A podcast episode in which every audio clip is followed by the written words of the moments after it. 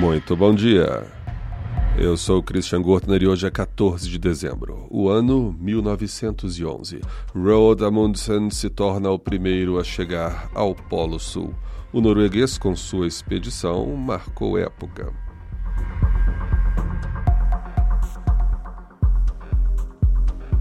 1900. Para a alegria dos esotéricos e coaches dos dias de hoje, o físico Max Planck apresenta sua teoria que ficaria conhecida como Lei de Planck e que significaria o nascimento daquela adorada por esotéricos, por coaches, por pessoas que querem dar um grau de importância maior no seu esoterismo, que é a física quântica.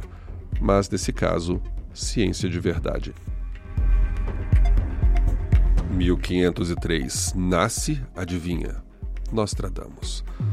O Adivinha foi uma piada infame sobre o que se tornaria Nostradamus, que foi um dos maiores adivinhos de sua época e até hoje famoso e adorado por alguns.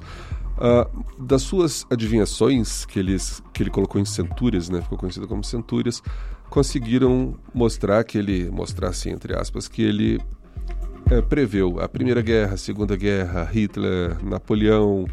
Então também estão mostrando que ele já sabe, ele, ele falou o que, que, ia acontecer com a gente em breve. E a cada 10 anos falam, ah, foi isso aqui, ó, foi nesse ano que Nostradamus falou que o mundo vai acabar. Mas como eram ah, metáforas, como eram é, é, expressões mais abertas, então você usa a sua imaginação, você encaixa onde você quiser.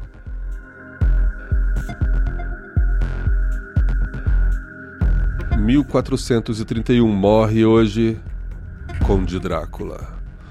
Mas Drácula não é imortal? O Drácula de Bram Stoker? Sim, o personagem fictício só é capaz de morrer com uma estaca de madeira no coração. Mas Vlad, o Empalador, o personagem real que deu origem ao Conde Drácula de Bram Stoker, ele morreu em batalha no ano de 1431.